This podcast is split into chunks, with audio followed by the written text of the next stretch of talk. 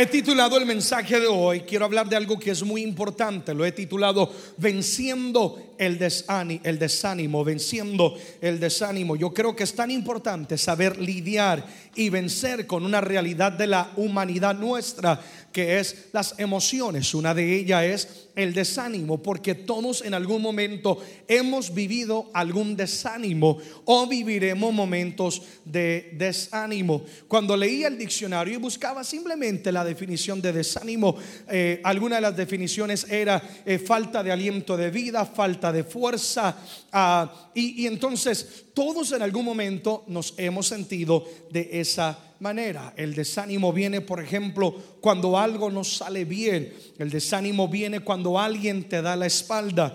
El desánimo viene cuando llevas tiempo esperando quizás por un milagro y no has visto una respuesta hablo a aquella persona, llevas tiempo orando, no has visto una respuesta. Hoy Dios quiere hablar a tu corazón para que tú venzas el desánimo. El desánimo viene cuando anhelamos que las cosas cambien y a pesar de que nos esforzamos, las cosas no cambian. El desánimo viene de diferentes maneras y diferentes fuentes. Una de ellas también es a través de voces de muerte, voces negativas, de gente que el enemigo astutamente planta en nuestro caminar para en vez de infundir valentía, o sabía o ánimo, para robarnos de fuerza y al contrario darnos es desánimo. Así que son diferentes fuentes que todos en algún momento hemos bebido de ellas o hemos experimentado en nuestra vida. La realidad es que el desánimo es algo que es normal en la vida del ser humano, pues es parte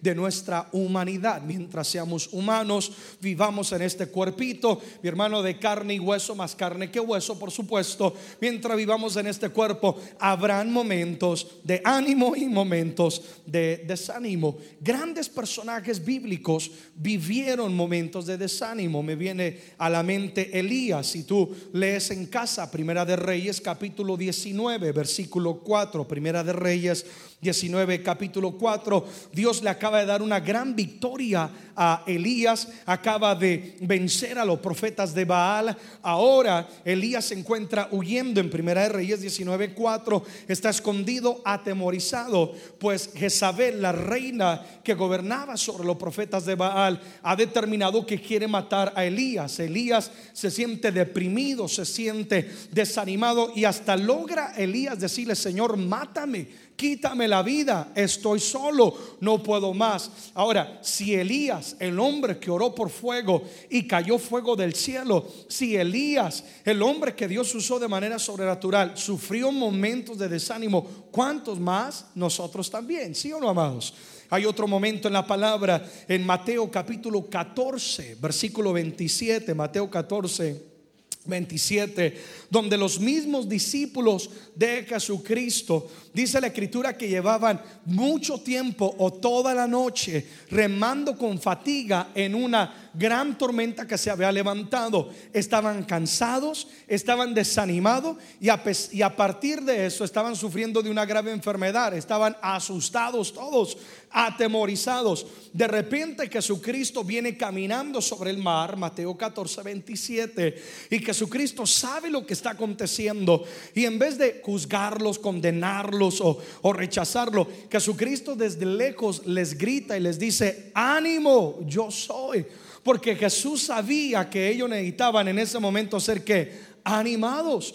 Ahora, si los mismos discípulos de Jesús que comían de su mesa, que dormían a la par de él, escuchaban el palpitar de su corazón, vivieron desánimo una vez más, cuanto más nosotros también como seres humanos en esta tierra. Entonces nadie es exento de uno de estos momentos de desánimo. Ahora, la buena noticia es, mi amado, mi amada, que nosotros podemos vencer el desánimo. Amén. ¿Cuántos están conmigo? ¿Por qué? Porque es que es peligroso, es una realidad de la humanidad, pero es peligroso cuando hacemos del desánimo, capta esto, nuestro compañero y nuestra habitación. Cuando continuamente ya vivimos en una tendencia de desánimo, ahí es donde ya estamos peligrando. Ser seducidos por el desánimo es muy peligroso. ¿Y cuáles son algunos de los resultados peligrosos del desánimo? El desánimo va a producir queja. Alguien diga conmigo queja. que es decir, comenzamos a quejarnos por todo porque estamos desanimados. El desánimo va a producir cansancio. Hay gente que siempre está cansada, no porque trabaja arduamente, ya fuera que trabajara. No, están en un sofá, están rascándose el ombliguito, pero todavía están cansados porque están es que desanimados. El desánimo va a producir un desenfoque. Cuando estás desanimado, te desenfocas o pierdes la visión de lo que Dios tiene para con tu vida. Y en vez de enfocarte en lo que Dios tiene para ti, te estás enfocando en cosas medianas y mediocres cuando Dios quiere más bien que tú conquistes algo mayor. Pierdes tu, tu enfoque. El desánimo produce depresión. ¿Cuánta gente por causa del desánimo ha caído en depresión y tan grave que han querido hasta quitarse la vida o se han quitado la vida? El desánimo le abre la puerta a la murmuración. Ahora, peligroso también es que el desánimo es muy contagioso, ¿sí o no? Leía hoy un versículo que dice, no te equivoques, las malas conversaciones corrompen las buenas costumbres. En otra palabra, con quienes tú andas vas a tener de eso. Usted te va a untar de una u otra manera. Y la gente que es desanimada siempre tiene la unción de desanimar a otros. Fácilmente desaniman, roban fuerza, fácilmente producen queja y murmuración en otros. Entonces tienes que tener mucho cuidado con el virus del desánimo. Pero sobre todo el desánimo es peligroso porque le abre la puerta al enemigo, le abre la puerta al enemigo. Ahora, ¿por qué digo esto? Por ejemplo, una persona desanimada por su relación matrimonial, quizás falta comunicación, quizás ha faltado, eh, yo, yo, no sé, intimidar o lo que esté aconteciendo en su matrimonio. Una persona desanimada en su relación matrimonial puede abrirle la puerta a la infidelidad. ¿Ves cómo se le abre la puerta al enemigo? Un cristiano desanimado, yo no sé, porque alguien dio un mal testimonio, porque eh, algo aconteció de una de otra manera, puede abrirle la puerta al enemigo y volver una vez más las cosas del mundo. Así que eh, vivir con el desánimo eh, es una realidad, pero ya vivir con él y hacer de él nuestro compañero es muy peligroso. Alguien digan conmigo, es muy peligroso. Ahora, vayan conmigo al libro de Isaías, por favor, capítulo 35 versículo 3 al versículo 4, porque hoy no quiero hablarte del problema, hoy quiero hablarte de la solución.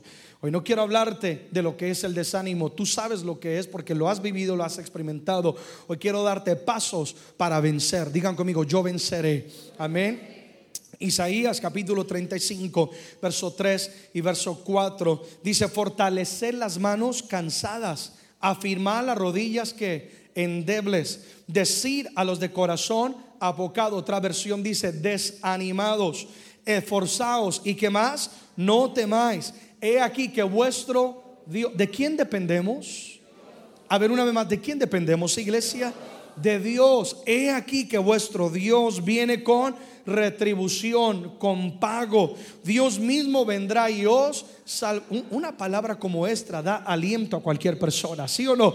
Da vida a cualquier cadáver. Mi tarea es hablar al corazón apocado, desanimado y decirte, ánimo, la historia no termina y decirte, Dios de quien tú dependes, el Dios de la Biblia, el Dios inmutable, el que nunca cambia, el Shaddai, el Alfa y el Omega, el Dios que hizo los milagros sobrenaturales, Él sigue reinando, gobernando y siendo nuestro Dios. Esa es mi tarea. Que tú tengas una revelación y manifestación del poder del Dios a quien nosotros servimos. Alguien diga conmigo, ánimo, que Dios sigue siendo Dios. Entonces, la excelente noticia es que podemos vencer el desánimo. ¿Estás desanimado, desanimada en esta noche? ¿Ya no tienes ganas de aún venir a la iglesia, ya no tienes ganas de seguir luchando con el matrimonio, ya no tienes ganas de quizás seguir creyendo por ese milagro. Hoy Dios te habla y te dice eh, en esta noche, ánimo, que he aquí Dios viene con pago, con recompensa y Él mismo, tu victoria no vendrá a través de un hombre, Dios mismo lo va a hacer y Él mismo te recompensará, Él mismo obrará en tu vida. Alguien diga amén si lo cree. Ahora, para vencer el desánimo se requiere, por supuesto, la intervención de Dios, pero también requiere el poner de nuestra parte. ¿Estamos de acuerdo?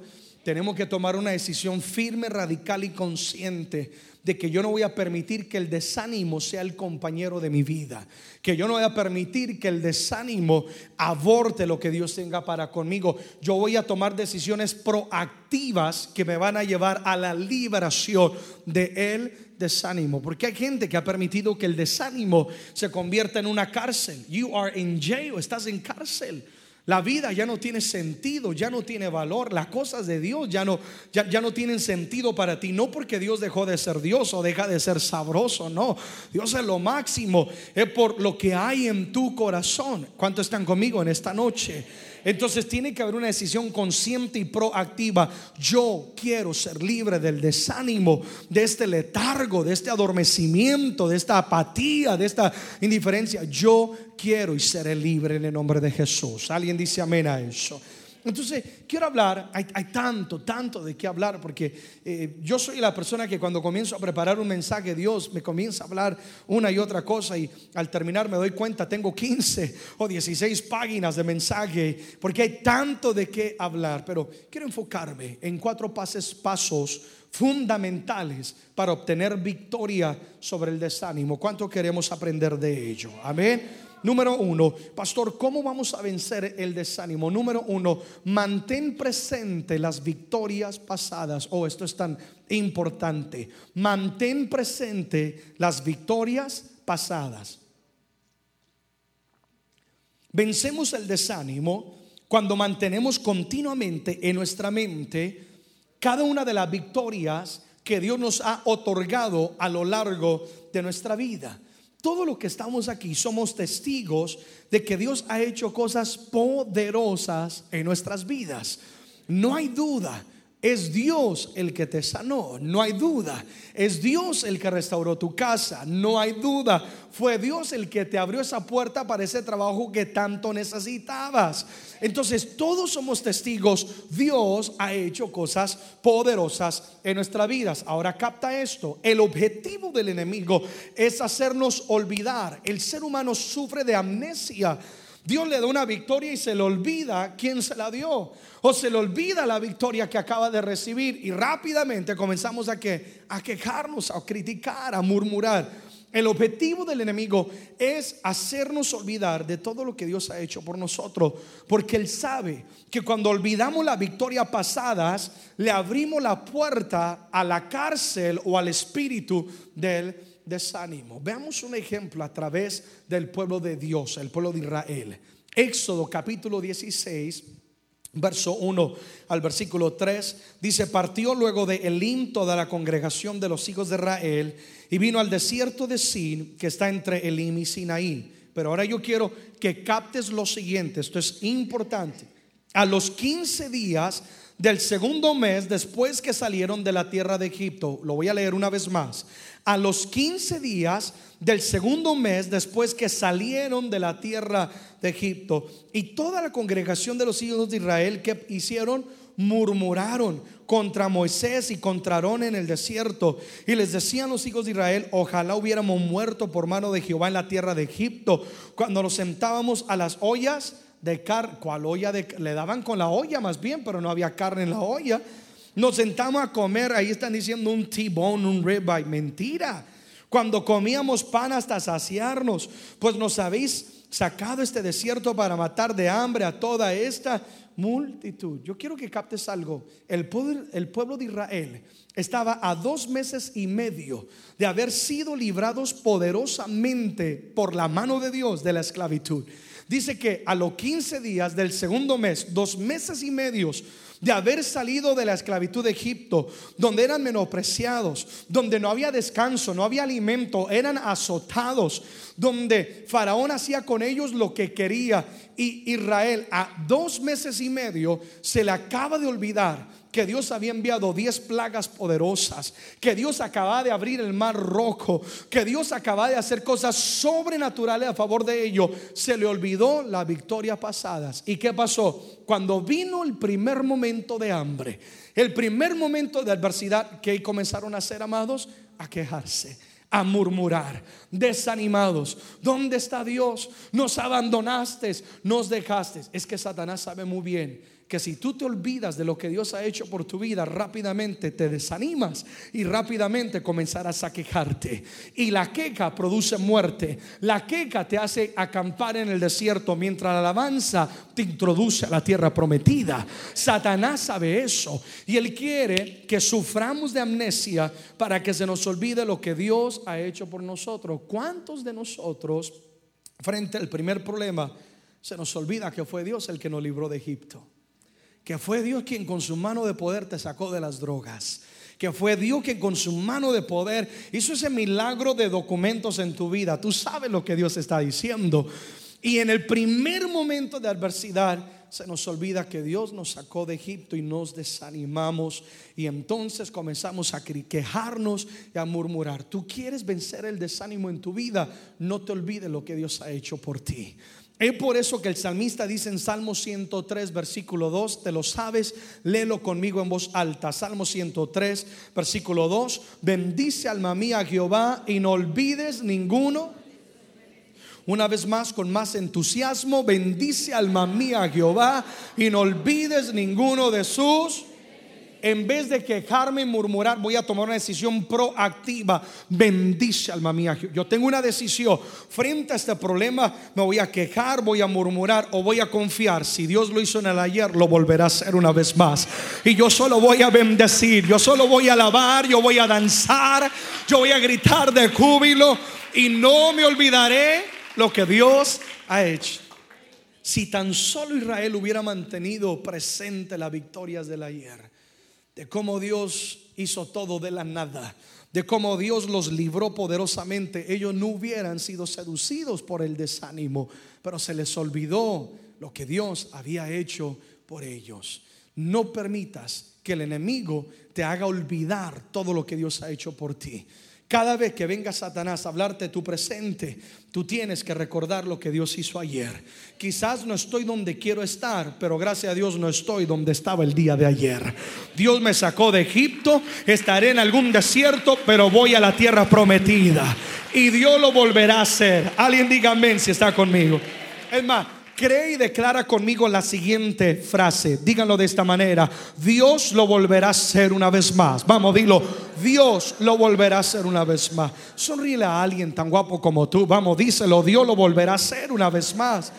Pastor, ¿qué quieres decir con esto? Si Dios te proveyó en el ayer, Dios no cambió, Dios sigue siendo proveedor. Si Dios te sanó ya una vez de cáncer, Dios te volverá a sanar una vez más de cáncer. Si Dios te abrió esa puerta una vez ayer, Dios te la volverá a abrir. Una, oh, alguien dele gloria si está conmigo. Amén. Bendice alma mía, Jehová. Oh Padre, ayúdame a nunca olvidarme. Todo lo que tú has hecho fue Dios el que me sacó de Egipto. Fue Dios el que me dio la victoria. Alguien diga amén si está conmigo. Segundo, si queremos vencer el desánimo, tenemos que entender que el presente es solo una temporada. El presente es solo una temporada. Y esto es palabra para alguien que está en algún desierto, en un horno de fuego, en un foso de leones, frente a un gigante. Yo, yo no sé para quién es esa palabra, pero hoy vengo a decirte, vences el desánimo cuando entiendes que lo que estás pasando es tan solo una temporada. Alguien diga amén a eso. Es solamente un periodo de transición, no una condición permanente. En otra palabra, la batalla de hoy, mañana será tu cántico, mañana será tu victoria. Donde estás no es el destino final, hay tierra prometida esperándote. Después de todo invierno hay una primavera, mejor dicho, el presente es tan solo una temporada. No acampes, no acampes. Dios no te dijo, extiende las estacas en el desierto. Dios no te dijo, vamos, suelta la alfombra roja en el desierto. No, Dios te está diciendo, es tan solo una temporada. Si estás ahí, es porque algo yo quiero manifestar en tu vida. Si estás ahí, es porque algo yo quiero formar en ti. Hay carácter que Dios quiere formar. Hay pasos que Dios quiere redirigir y te tiene que llevar al desierto. Porque en la soledad del desierto es donde, donde callas las distracciones y queda solo tú y Dios. ¿Cuántos saben de lo que estoy hablando?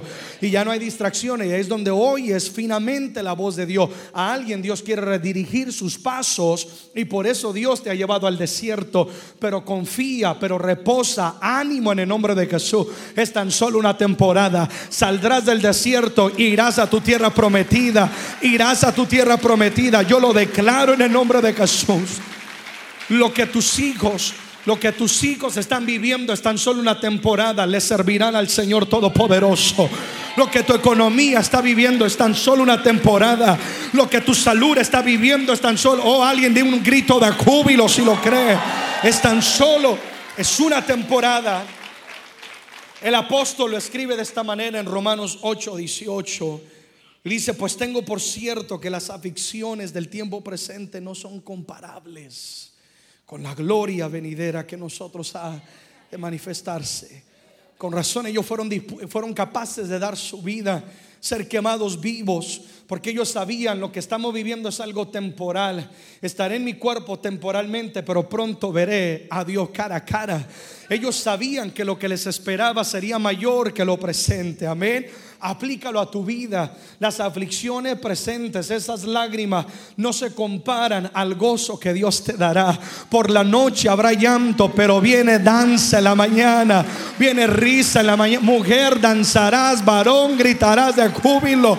Donde había luto, habrá vida en el nombre de Jesús. Oh, Satanás quiere vendar tus ojos espirituales para que te enfoques en el presente y te ahogues en lo que es un vaso de agua. Y para que exaltes al desierto y no la grandeza de tu Dios. Y Él quiere que agaches tu cabeza y te enfoques solamente en lo que hoy estás viviendo. No tienes quizás para la renta, para la hipoteca, no tienes el transporte, no tienes una y otra cosa. Te han dejado, estás amando. Y Él quiere que te enfoques y que inmediatamente comiences a pensar, Dios se olvidó de mí. Yo quiero que entiendas algo. Si Dios te envía al desierto, no es porque Dios te va a dejar solo. Ahí Él va a estar contigo. La escritura dice, capta esto conmigo, que el Espíritu mismo llevó a Jesús al desierto y en el desierto Jesús entendió, Él es pan de vida. Él es el Dios que protege. Él es el único digno de adoración. El desierto tiene un propósito. Alguien dígame. I pray to God, le ora a Dios por visión en esta noche. Alguien necesita que las vendas de sus ojos sean quitadas en esta noche y que logre ver más allá de tu presente condición. Es temporal no es permanente. Oye la voz de Dios. Es temporal, no es permanente. Y Dios te está formando. Yo sé que la, rueda, estar en la rueda del alfarero duele. Duele cuando Dios a veces pone, sí o no, el dedo ahí y comienza a formar. Pero créeme, va a salir algo glorioso. Ánimo, ánimo, no te desanimes. Sigue soñando, sigue creyendo. Quizás las cosas no salieron como querías. Quizás la persona en la cual confiaba fue la que te defraudó. Ánimo en el nombre de Jesús es temporal. Porque ahí en el desierto Dios te está demostrando que tú dependes de Él y no de un hombre. Ahí en el desierto Dios está demostrando que Él será tu Dios. Él será todo lo que tú necesitas. Alguien diga amén. Por favor recuerda que mientras estás en esta asignación temporal, digan conmigo temporal, recuerda que tu actitud, tu actitud determina si lo presente será temporal o permanente. La actitud de Israel hizo que algo temporal se convirtiera en algo permanente. ¿Entiendes lo que estoy diciendo?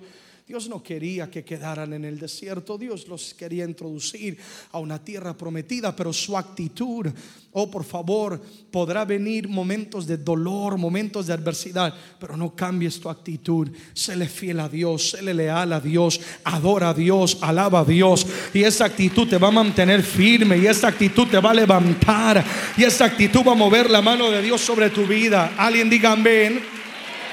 Segundo, recuerda que mientras estás en esta situación, eh, perdón, temporal, recuerda que la paciencia, que la paciencia es vital para lo que estás viviendo. Aunque no parezca, Dios está obrando. Por eso es que nos desesperamos y perdemos el ánimo. Porque pensamos, Señor, pero si hice, pero si sembré, pero si actué y toqué puerta y no hay cambio. Aunque no parezca, oye, Dios está obrando aunque no, tú estás hablando con tu hijo, con tu hija, están en rebeldía, droga, yo no sé, aunque no parezca, Dios está obrando con ellos. Tú estás haciendo lo que te corresponde, Dios está obrando, aunque no lo veas, aunque no lo veas. Estás sembrando la semilla, la has sembrado, ahora solamente riégala con tu alabanza, riégala con tu fidelidad, riégala con tu paciencia, aunque no lo veas debajo de la tierra, está creciendo y está cogiendo una raíz, porque en el momento Dios va a disparar esa cosecha sobrenatural y sobreabundante. O alguien dele gloria si lo recibe. En el momento Dios va a disparar esa cosecha. Oh, y Dios te va a dar victoria. Ageo capítulo 2, versículo 9 dice, la gloria postrera de esta casa será mayor que la primera. Receive that word, recibe esa palabra para ti. La gloria postrera de esta casa, de tu casa, de tu vida, tu circunstancia, será mayor que la primera. En otras palabras, alguien diga conmigo, lo mejor está por venir. Digan conmigo, es tan solo temporal no es permanente. Dilo, me espera la tierra prometida. Alguien apláudale fuerte al Cordero de Dios. Come on.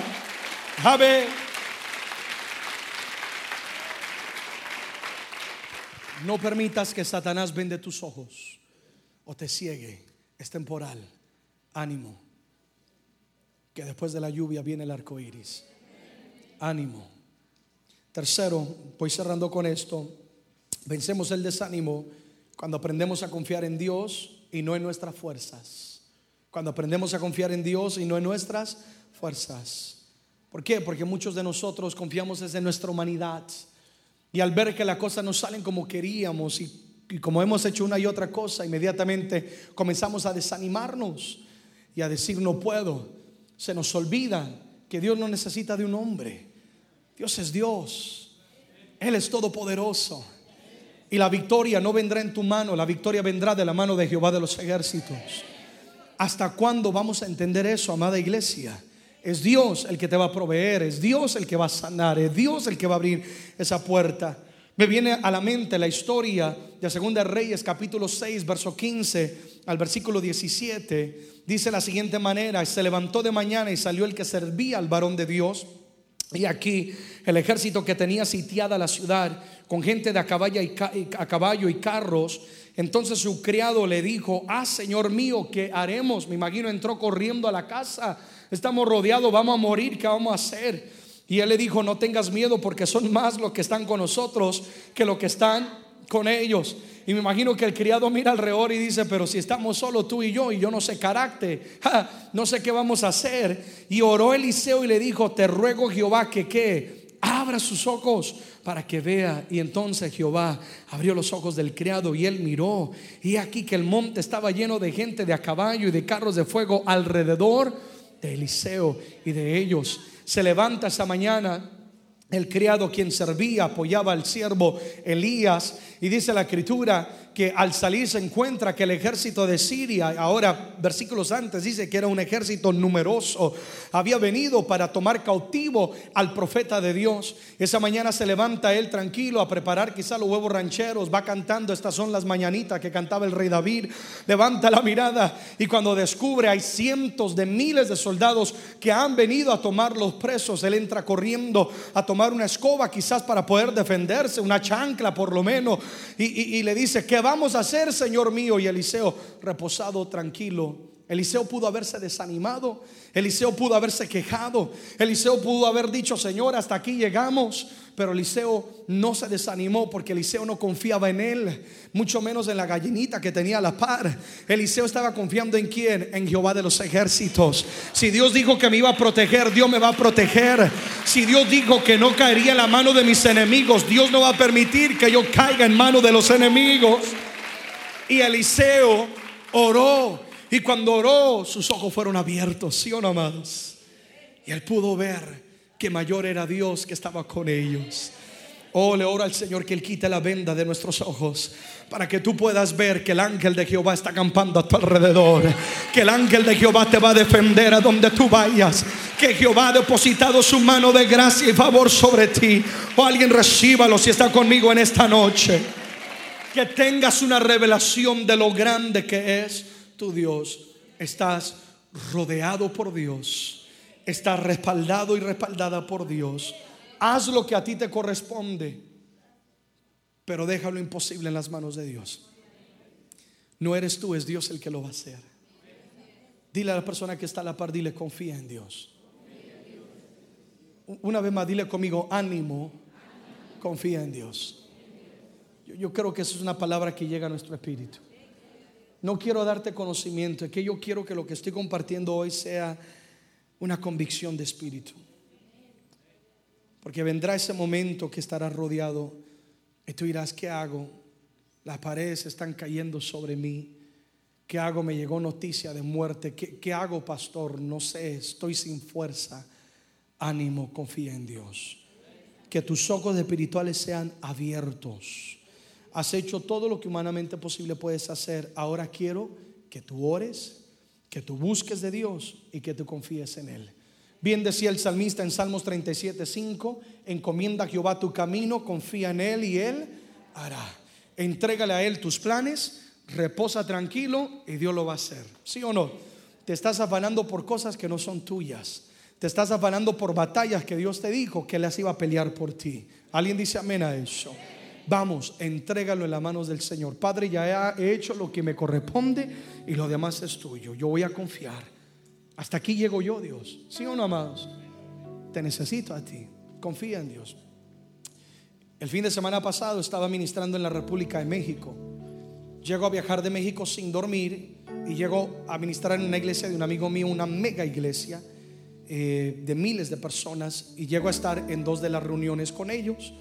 No había dormido, tan solo descansé una hora en el hotel, estaba supremamente agotado de eso que uno dice, Señor, no puedo. Me acuerdo pararme esa mañana, mirarme al espejo y hablar a mi espíritu al espejo. Primero dije, qué guapo estás, porque me miro al espejo, mentira, mi hermano, me miraba ojeroso, demacrado, hasta flaco. Yo dije, qué bueno, qué bueno. Y me miro al espejo y hablé a mi espíritu y hablé con Dios y le dije, Señor, ayúdame. Si tú no te paras conmigo en esa plataforma, no me voy a desmayar. En serio, le dije, Señor, aquí no puedo ministrar. Voy a tener que decirle al pastor que no, no puedo ministrar cuando vengan a recogerme. Oré, confié en Dios y le dije, Señor, eres tú. Yo no puedo mover el corazón de miles de personas. No, Dios, eres tú. Para hacer una historia corta, Dios se glorificó con milagros, sanidades, restauración, palabra profética. Fue impresionante. Dos reuniones sobrenaturales. Eso sí, al terminar la reunión, es como un globo después, me desinflaron. quedé en el hotel que me dormí, ya no quería saber nada, mi hermano. Confía en Dios. Es Dios. Cierro con esto. Número cuatro, quiere vencer el desánimo. Aquí está la clave. Fortalece tu relación con Dios. Fortalece tu relación con Dios. Ahora, yo quiero que observes que utilicé la palabra relación. ¿Cuál palabra? Porque Dios es mucho más que una religión, un requisito de reglas. Dios es nuestro Padre y quiere lo mejor para nosotros. Y Él quiere tener una comunión con nosotros. Cuando tú tienes relación con el Padre, el desánimo no tiene poder sobre tu vida. Cuando tú sabes quién es tu padre. Yo, yo, jugando con mi hijo Alexander Mateo, lo cargo a veces y se me encarama en el hombro y, se me agarra y se me avienta a veces que digo, qué muchacho tan atrevido. Pero es que él está confiando en estos brazos de Superman, por supuesto. Él tiene una relación estrecha con su padre.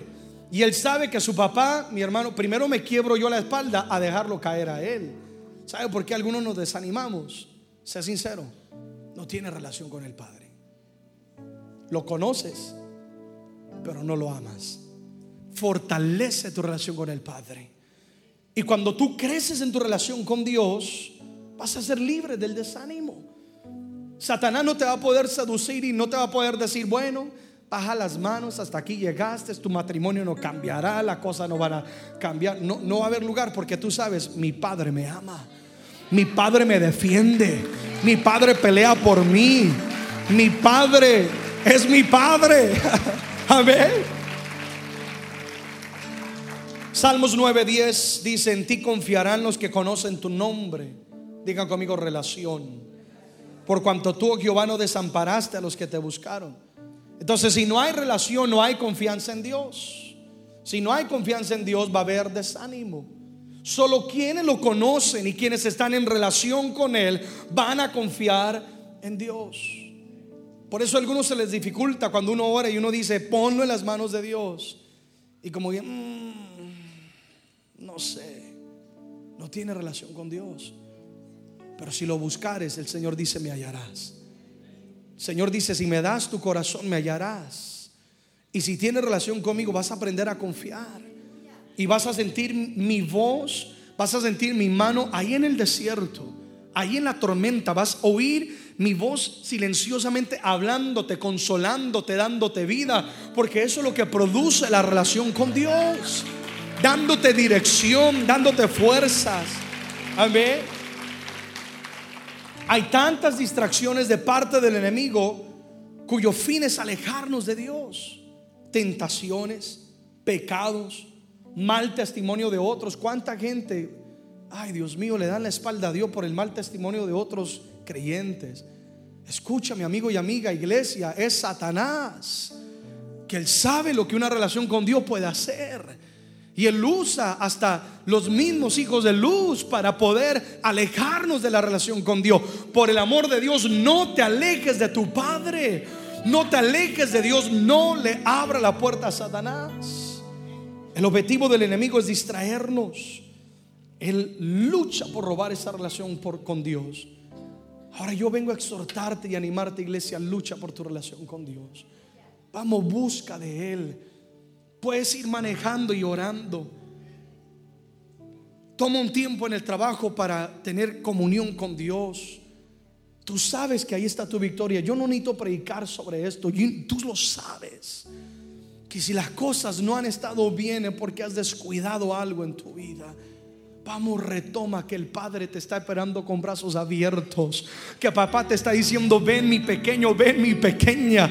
Y cuando corras a su brazo, yo puedo verlo al Padre tomarte y levantarte y regocijarse. Porque si algo Dios quiere es tener relación con nosotros. O alguien dele gracias al Padre en esta noche.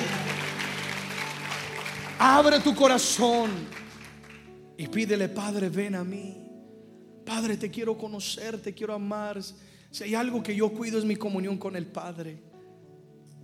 Oh, amado, yo, hay momentos, te estoy yo antes de predicar tengo que vivirlo.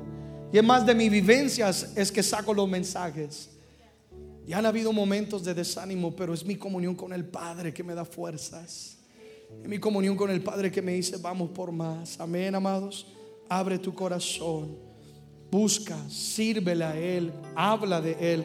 Salmos 37, 39 dice, pero la salvación de los justos es de Jehová y Él es su fortaleza en el tiempo de la angustia, en el tiempo del desánimo, en el tiempo de la incógnita, en el tiempo donde no hay aliento. Dios será mi fortaleza. Tú te pararás firme sobre esa roca, sobre esta palabra. La salvación viene de Jehová. Él es mi fortaleza. Fortalece hoy tu relación con Dios. ¿Cuánto dicen amén a eso? Y tú vas a vencer ese desánimo. ¿Te sientes desanimado? ¿Te sientes que no puedes? ¿Te sientes que hasta aquí llegaste? Vamos, vence en el nombre de Jesús. Dale lugar al Espíritu de Dios en esta noche y toma una decisión consciente y proactiva, tú eres libre en el nombre de Jesús. Tú vas a mantener presente todo lo que Dios ha hecho. Vas a entender que es tan solo una temporada. Vas a confiar en Dios y no en tus fuerzas. Y vas a buscar más que nunca de Dios. Y el desánimo, te digo, jamás podrá tocar la puerta de tu corazón. O jamás te vencerá. Porque Dios estará contigo. Apláudale fuerte.